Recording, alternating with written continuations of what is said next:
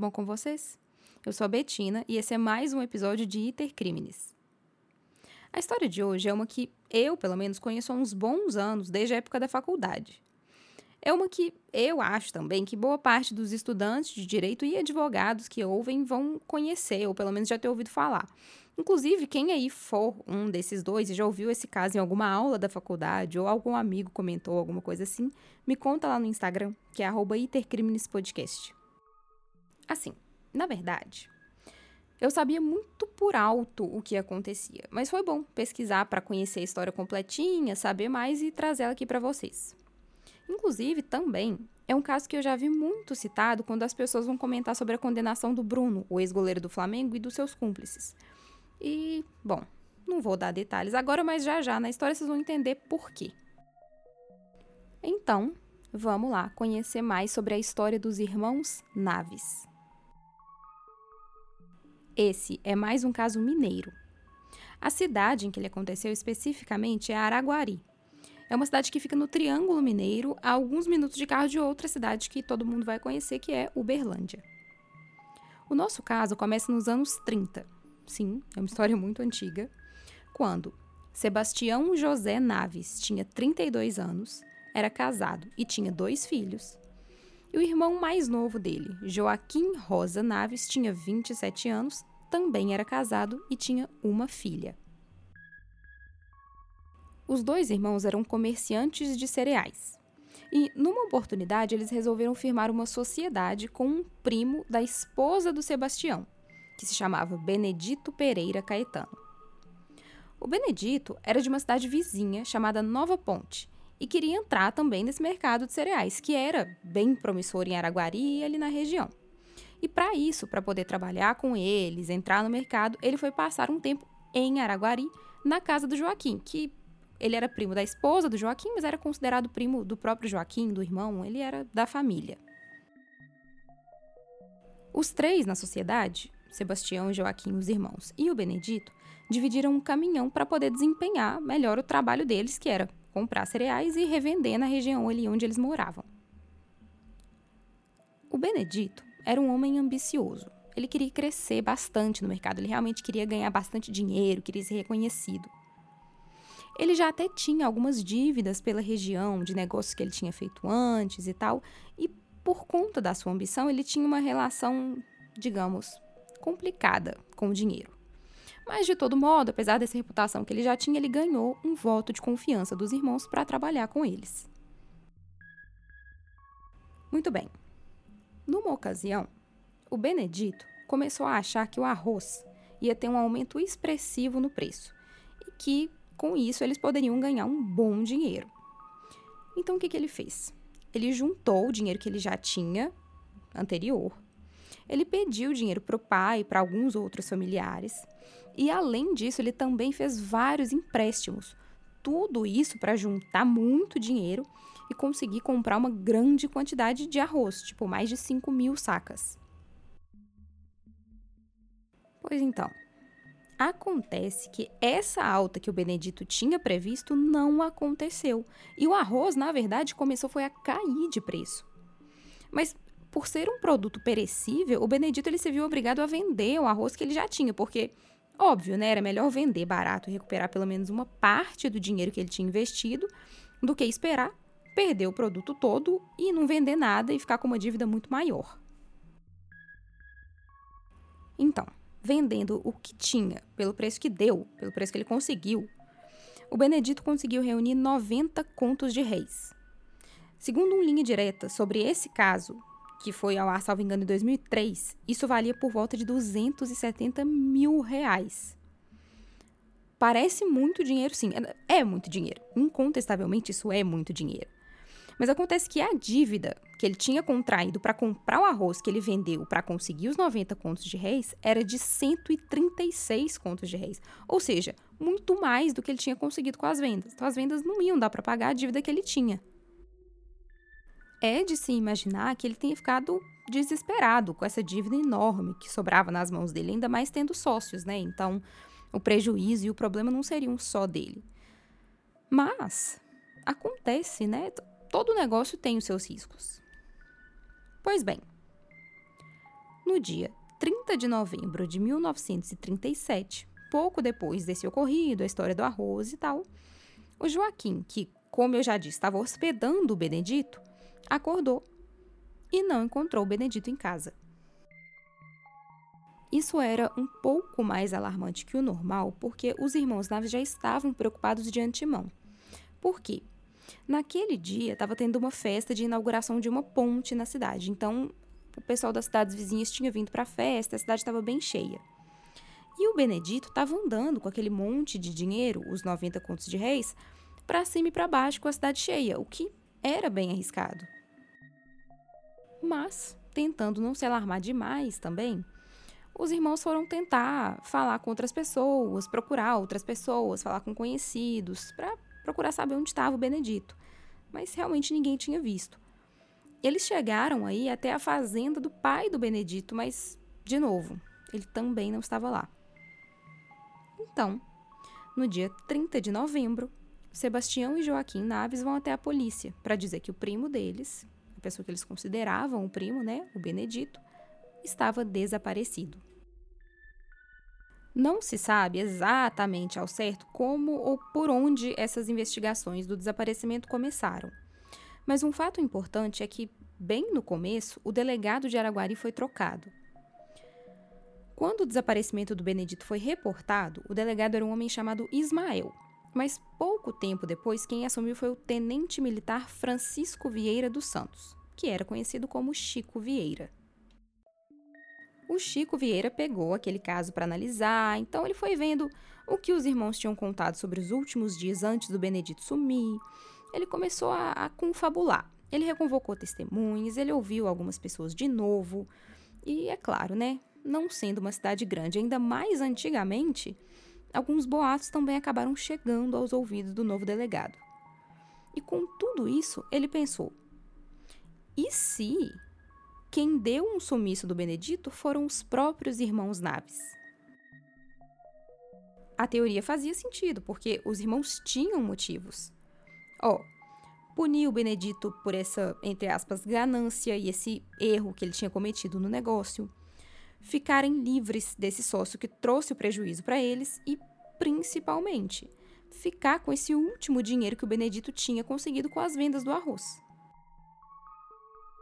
O fato de terem sido os próprios irmãos que foram até a polícia para contar que o Benedito tinha sumido também não queria dizer nada. Eles poderiam muito bem ter feito isso justamente para não serem considerados nem mesmo suspeitos. Uma coisa, entretanto, que ficava contra essa teoria é que, segundo uma matéria do canal Ciências Criminais, apareceu uma testemunha. Era um homem conhecido como Zé Prontidão, que era um caminhoneiro da região que também fazia uns bicos como ajudante. E ele relatou que tinha visto o Benedito no dia que ele sumiu, sozinho, saindo de Uberlândia. Mas, aparentemente, esse fato foi ignorado pelo Chico Vieira para criar a teoria dele, e nada tirava da cabeça dele que os irmãos Naves tinham sim culpa na história. Então, por conta disso, a investigação mudou totalmente de rumo. Não exatamente mudou, porque como foi muito no começo que o Chico Vieira apareceu, a investigação nem tinha um, um rumo exatamente. Ele não estava seguindo uma teoria específica, mas agora estava. A teoria que eles queriam provar agora é que os irmãos Naves eram os culpados. Bom, agora eu preciso abrir um, parêntese para fazer uma breve, que vai ser breve, mas muito importante observação histórica, por assim dizer, sobre esse caso. 1937, que é o ano que isso tudo aconteceu, foi o primeiro ano do Estado Novo de Getúlio Vargas. Foi um período em que a gente teve uma nova Constituição, um dos períodos mais autoritários da história do Brasil. Inclusive, foi por isso que o delegado da cidade tinha sido trocado. Foi para ser substituído por um militar, que era o tenente Chico Vieira. Para resumir bem, eu vou citar o site da UOL Educação. Segundo ele, essa nova Constituição tinha, abre aspas, inspiração fascista, que suspendia todos os direitos políticos, abolindo os partidos e as organizações civis. O Congresso Nacional foi fechado, assim como as assembleias legislativas e as câmaras municipais. Fecha aspas. E o que isso significa? Que essa coisa de democracia, de respeito aos procedimentos adequados de investigação, respeito aos direitos do acusado e, e o indúbio pro réu, que é aquela máxima, né? Todo mundo é inocente até que se prove o contrário, eram praticamente inexistentes. Muito bem. Primeiro, os irmãos foram interrogados. E Sebastião e Joaquim se juravam inocentes, eles mantinham a versão. Eles não tinham feito nada com o Benedito. O Benedito é que tinha simplesmente desaparecido de madrugada e, pior, levando o dinheiro das vindas do arroz com ele. Até mesmo porque isso é um ponto importante. Se os irmãos Naves realmente tinham feito alguma coisa com o Benedito, onde é que estava o dinheiro? Porque até esse ponto não tinha sinal nem do Benedito, nem do dinheiro. Mas a versão deles e, e, a falta de provas não adiantavam absolutamente nada, porque o tenente delegado tinha certeza que eles eram os culpados. E por conta disso, eles foram presos. Mas, gente, tinha até testemunha, né? O Zé Prontidão, que eu mencionei há pouco tempo atrás. Bom, na verdade, no curso da investigação, o Zé Prontidão também foi preso. E aí, depois que ele foi preso, fizeram ele dar um novo depoimento. Para esse depoimento, o Zé Prontidão apareceu sujo, barbado, com as roupas rasgadas e machucado, com o aspecto de quem sofreu muito. Nesse novo depoimento, o tenente delegado perguntou para o Zé Prontidão se ele realmente tinha visto alguma coisa e disse que, se dessa vez ele não dissesse a verdade, ele voltaria lá para baixo. Foi quando o Zé Prontidão disse que, na realidade, ele não tinha visto nada ele contou que tinha era, era inventado que viu o Benedito saindo da cidade. Então, nesse momento, os irmãos Naves não tinham nada contra eles, nada que provasse que eles tinham feito alguma coisa com o Benedito, mas também não tinham nada a favor. Nada provava que eles não tinham feito. A polícia continuava com certeza que eram eles que tinham matado o primo, e eles continuavam não confessando e mantendo a versão que eles eram inocentes. Foi então que eles começaram a ser submetidos à tortura para poder confessar. Foram meses de tortura. Quanto mais se pesquisa sobre esse caso, parece que mais se encontra meios de tortura que eles foram submetidos. É horrível. E diferentes fontes relatam diferentes meios. Eu vou contar para vocês algumas que eu encontrei. Primeiro, eles levaram surras incontáveis, isso é unânime, e eles tiveram até os dentes arrancados. Eles eram colocados em celas debaixo da terra, úmidas e imundas, e deixados lá sem comida, sem água, sem visitas e sem ver nem a luz do sol por dias a fio. Lá eles também passavam dias sendo privados de sono, eles não poderiam nem dormir. Os irmãos também chegaram a ser levados a campo aberto e amarrados em árvores para que pudessem passar mel pelo corpo deles. Esse mel atraía abelhas e formigas que atacavam o corpo inteiro dos irmãos. Além disso, passaram a torturar também as esposas de Sebastião e de Joaquim e a mãe deles, Dona Ana Rosa. O canal Ciências Criminais relata que os irmãos tiveram que presenciar a própria mãe sendo agredida e abusada sexualmente, tudo para que eles confessassem o crime. Mas mesmo com tudo isso, durante todo esse tempo, a mãe dos irmãos, a dona Ana, também defendia eles, insistia para que eles não se deixassem abater e não confessassem um crime que eles não cometeram, independente da tortura que ela ou eles estivessem sofrendo.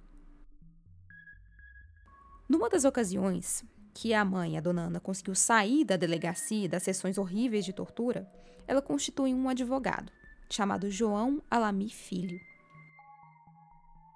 Acontece que, a essa altura, dentro de uma ditadura e recebendo só as notícias que eram fornecidas pela polícia como verdade absoluta, o povo da cidade também acreditava piamente que os irmãos Naves eram os culpados pelo sumiço do Benedito.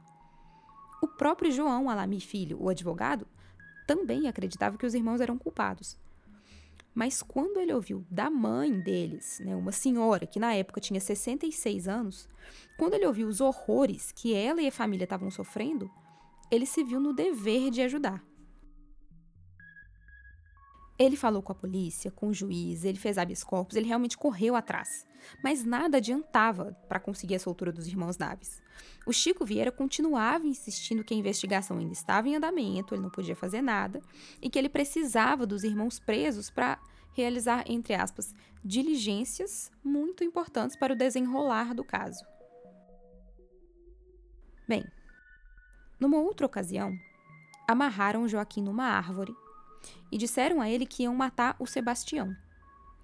Então pegaram o Sebastião, levaram ele para longe, para fora do campo de visão do Joaquim e deram tiros, para que o Joaquim pensasse que o irmão realmente tinha morrido. Então, na sequência, foram até o Joaquim e apontaram a arma para a cabeça dele, dizendo que ele é quem seria o próximo. Foi quando, finalmente, ele sucumbiu e disse que falaria o que o delegado quisesse que ele falasse. Então, depois de todos esses horrores, foi em janeiro de 1938 que o tenente delegado anunciou que ele tinha conseguido uma, entre aspas, tá, gente, confissão particular do Joaquim do crime que eles tinham cometido contra o Benedito. Já o irmão, o Sebastião, ele também teria confessado, segundo o tenente delegado, quase um mês depois, no começo de fevereiro. O tenente delegado fez até uma reconstituição do crime, ou pelo menos a reconstituição da versão do crime que ele acreditava que tinha acontecido. Nessa reconstituição, os horrores continuaram. Fizeram até o Joaquim cavar alguns lugares com as próprias mãos para revelar o suposto esconderijo do dinheiro que eles tinham pegado do Benedito quando mataram ele, aquele dinheiro do arroz. Só que o dinheiro não foi encontrado, o Joaquim cavava, ele nem sabia onde ele estava cavando. Eles não conseguiram encontrar o dinheiro. O site Justificando também conta que a polícia ameaçou as esposas e os filhos dos irmãos nessa reconstituição, tudo para tentar arrancar de alguém, de algum deles, onde o dinheiro tinha ido parar. E, de novo, nem sinal dele. Só que, independente de terem ou não encontrado esse dinheiro, o juiz da cidade julgou as confissões como suficientes para encaminhar o caso para ser julgado pelo tribunal do júri. No julgamento, quem atuou em favor dos irmãos foi o advogado que eu já mencionei, o João Alami Filho, que continuou defendendo a inocência dos irmãos, insistindo que não existia nenhuma prova de que eles tinham qualquer envolvimento no desaparecimento do Benedito. O único indício de qualquer envolvimento deles eram só essas supostas confissões. Confissões essas que tinham sido feitas apenas por conta da tortura severa a que os irmãos tinham sido submetidos por tanto tempo. O advogado também tentou fazer novos habeas corpus, mas, de novo, ele não conseguia obter sucesso. O Sebastião e Joaquim Naves continuavam presos. O próximo passo, então, era o dia do julgamento. Lá foi a primeira oportunidade em que os irmãos e as testemunhas tiveram de contar suas versões da história sem nenhuma influência, sem ameaças, sem medo do que eles poderiam sofrer se não dissessem exatamente o que a polícia queria ouvir. Então, foi lá que os irmãos e as testemunhas também, as esposas, a mãe, confirmaram que eles só tinham confessado por conta das torturas que sofreram por tanto tempo.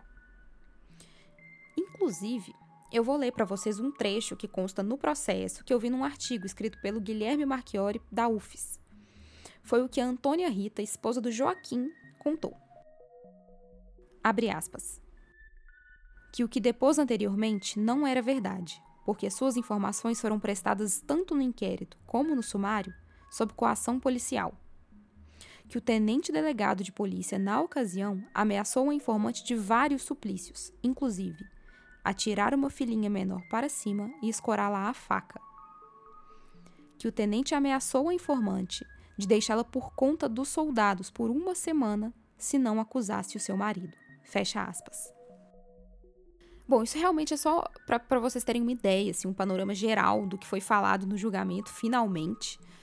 Porque ele foi bem longo, o processo penal do Brasil era diferente, tem bastante coisa para contar, mas é só para vocês saberem que a tese foi: não houve confissão real, porque a confissão só foi obtida sob tortura. Os irmãos são inocentes. Então, no julgamento, no dia 27 de junho de 1938, seis dos sete jurados votaram pela absolvição de Joaquim e Sebastião Naves entendendo que eles não eram culpados pela morte do Benedito, pela inexistência de qualquer prova disso. Seria um bom jeito de acabar a história, mas não é aqui que ela acaba. O promotor não ficou satisfeito com aquilo. Não era o que ele queria, ele queria a prisão. Por isso, ele pediu a anulação do julgamento. E ele conseguiu. O júri foi anulado e foi agendada uma nova data para acontecer tudo de novo. E, de novo, o novo júri confirmou a absolvição dos irmãos Naves. Aqui seria uma segunda oportunidade ótima de acabar a história, mas pela segunda vez ela não acaba. O promotor recorreu de novo. Hoje em dia, as decisões tomadas pelo tribunal do júri são soberanas. E, explicando de uma forma muito simplista o que isso significa, as decisões do júri só podem ser alteradas se for comprovada a ocorrência de algum erro crasso no processo que levou até a condenação. Mas na época não era assim que funcionava. Então, com base na Constituição de 1937, que não dava essa soberania às decisões do júri, o tribunal reformou a decisão e entendeu, no dia 4 de julho de 1939, por condenar os irmãos Naves a 16 anos de prisão. Os irmãos passaram mais de oito anos presos antes de conseguirem sair incondicional, isso em 1946, por conta do comportamento exemplar que eles apresentavam no período em que estiveram presos. Mas, como de certa forma era de se esperar, depois que os irmãos foram soltos, a vida deles não melhorou muito. O Joaquim, principalmente. Por conta das torturas que ele tinha sofrido, ele tinha desenvolvido uma doença. E a falta de tratamento, porque ele esteve preso durante um longo tempo, só deixaram sua saúde muito mais debilitada. Então, em 28 de agosto de 1948, Joaquim Naves veio a falecer, sem nunca ter deixado de insistir que era inocente. E o irmão dele, Sebastião, também continuava nessa luta para provar sua inocência. O que acontece é que ele sempre era impedido pela falta de recursos. Como que ele ia provar a inocência se ele não tinha meios, ele não tinha contatos, ele muito menos verba para isso? Ele não sabia nem mesmo ler e escrever. Pois bem, em julho de 1952, Sebastião recebeu um telegrama enviado por um primo dele chamado Fernando. E ele teve que pedir ao filho para que lesse para ele o que estava escrito. E o que, que o telegrama dizia? Que quem tinha aparecido em julho na fazenda do pai, em Nova Ponte, vivíssimo, era ninguém mais, ninguém menos que Benedito Pereira Caetano, a pessoa que os irmãos Naves foram acusados de ter matado. Então, tudo que os irmãos falaram o tempo todo era verdade. Eles realmente eram inocentes. Na verdade, não tinha nem do que ser inocente, já que não aconteceu crime nenhum. O Benedito esteve vivo esse tempo inteiro. O Sebastião então foi correndo até o juiz. Isso porque uma das condições da liberdade, condicional, né? Tem condições, era que ele precisava pedir autorização judicial para sair da cidade de Araguari. E ele precisava também justificar essa saída. E ele justificou, disse que ele ia encontrar o Benedito, passar essa história a limpo, ver se o que estava no telegrama realmente era verdade. Mas o juiz não concedeu essa autorização para ele sair de Araguari. O juiz disse para o Sebastião deixar essa história para lá, já que agora ele já estava em liberdade e teoricamente já nem devia mais nada para a justiça. É óbvio que o Sebastião não se contentou com aquilo. Ninguém se contentaria, né, gente? Quem que vai querer ter uma ficha criminal com uma condenação por homicídio de uma pessoa que está viva? Com isso, o Sebastião decidiu recorrer a um repórter que ele conhecia chamado Felício Neto. E o Felício Neto, com razão, compartilhou da indignação do Sebastião, né? Tipo, como assim? Ele quer sair da cidade para provar a inocência, uma coisa que vai mudar a vida dele, uma coisa tão importante e o juiz não quer deixar. Então eles foram conversar com um delegado. Bom, depois de muita conversa, explicação, comunicação, passa recado, volta recado, o juiz acabou autorizando que o Sebastião saísse de Araguari para ir para Nova Ponte.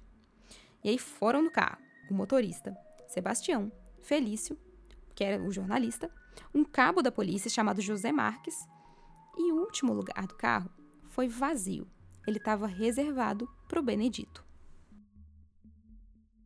E era tudo verdade.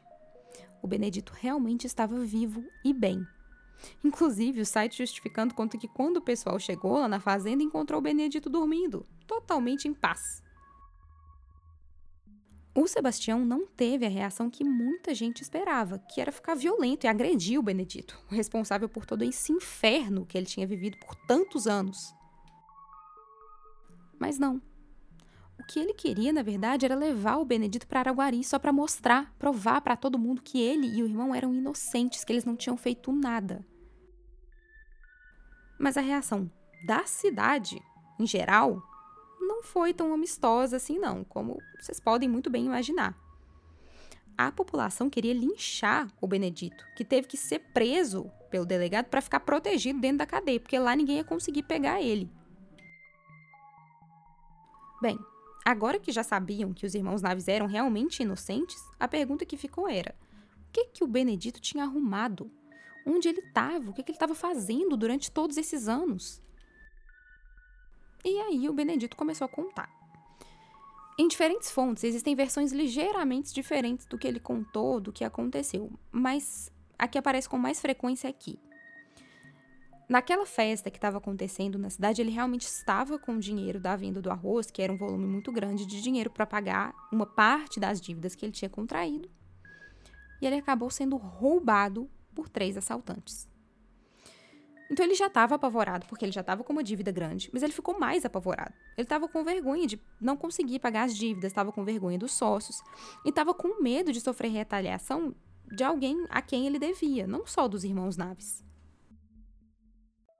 Então, por causa disso, naquele dia 29 de novembro de 1937, que foi quando tudo começou, ele pegou um trem de Araguari para Anápolis, que fica em Goiás, às 5 da manhã e começou uma nova vida com um novo nome, inclusive. O novo nome dele era José Alves Gomes, e ele acabou ganhando o apelido ao longo dos anos de José Goiano, sendo que nem goiano ele era. Nesse tempo, enquanto os irmãos sofriam tortura, estavam presos, adoeciam e tal, o Benedito até chegou a ir para outras cidades, ele ia conseguindo trabalhos diferentes por onde passava. Mas ele afirmou categoricamente que ele nunca ficou sabendo do que, que tinha acontecido com os irmãos Naves. E isso não é de todo difícil de acreditar, porque naquela época, entre os anos 30 e 40 ali, o acesso à informação era muito mais complicado. E como ele queria sumir, ninguém conseguiu contato para ele para contar o caos que estava acontecendo depois que ele fugiu da cidade. Então, depois de toda essa história passada a limpo. Em 14 de outubro de 1953, numa revisão criminal feita pelo Tribunal de Justiça de Minas Gerais, Sebastião e Joaquim Naves foram oficialmente inocentados de todas as acusações que tinham sofrido. Mas, é evidente, né? Uma mera declaração de inocência não é suficiente para compensar, entre aspas, tanto sofrimento, tanto tempo perdido na prisão. Só uma declaração de inocência não compensa praticamente a vida inteira que os irmãos perderam.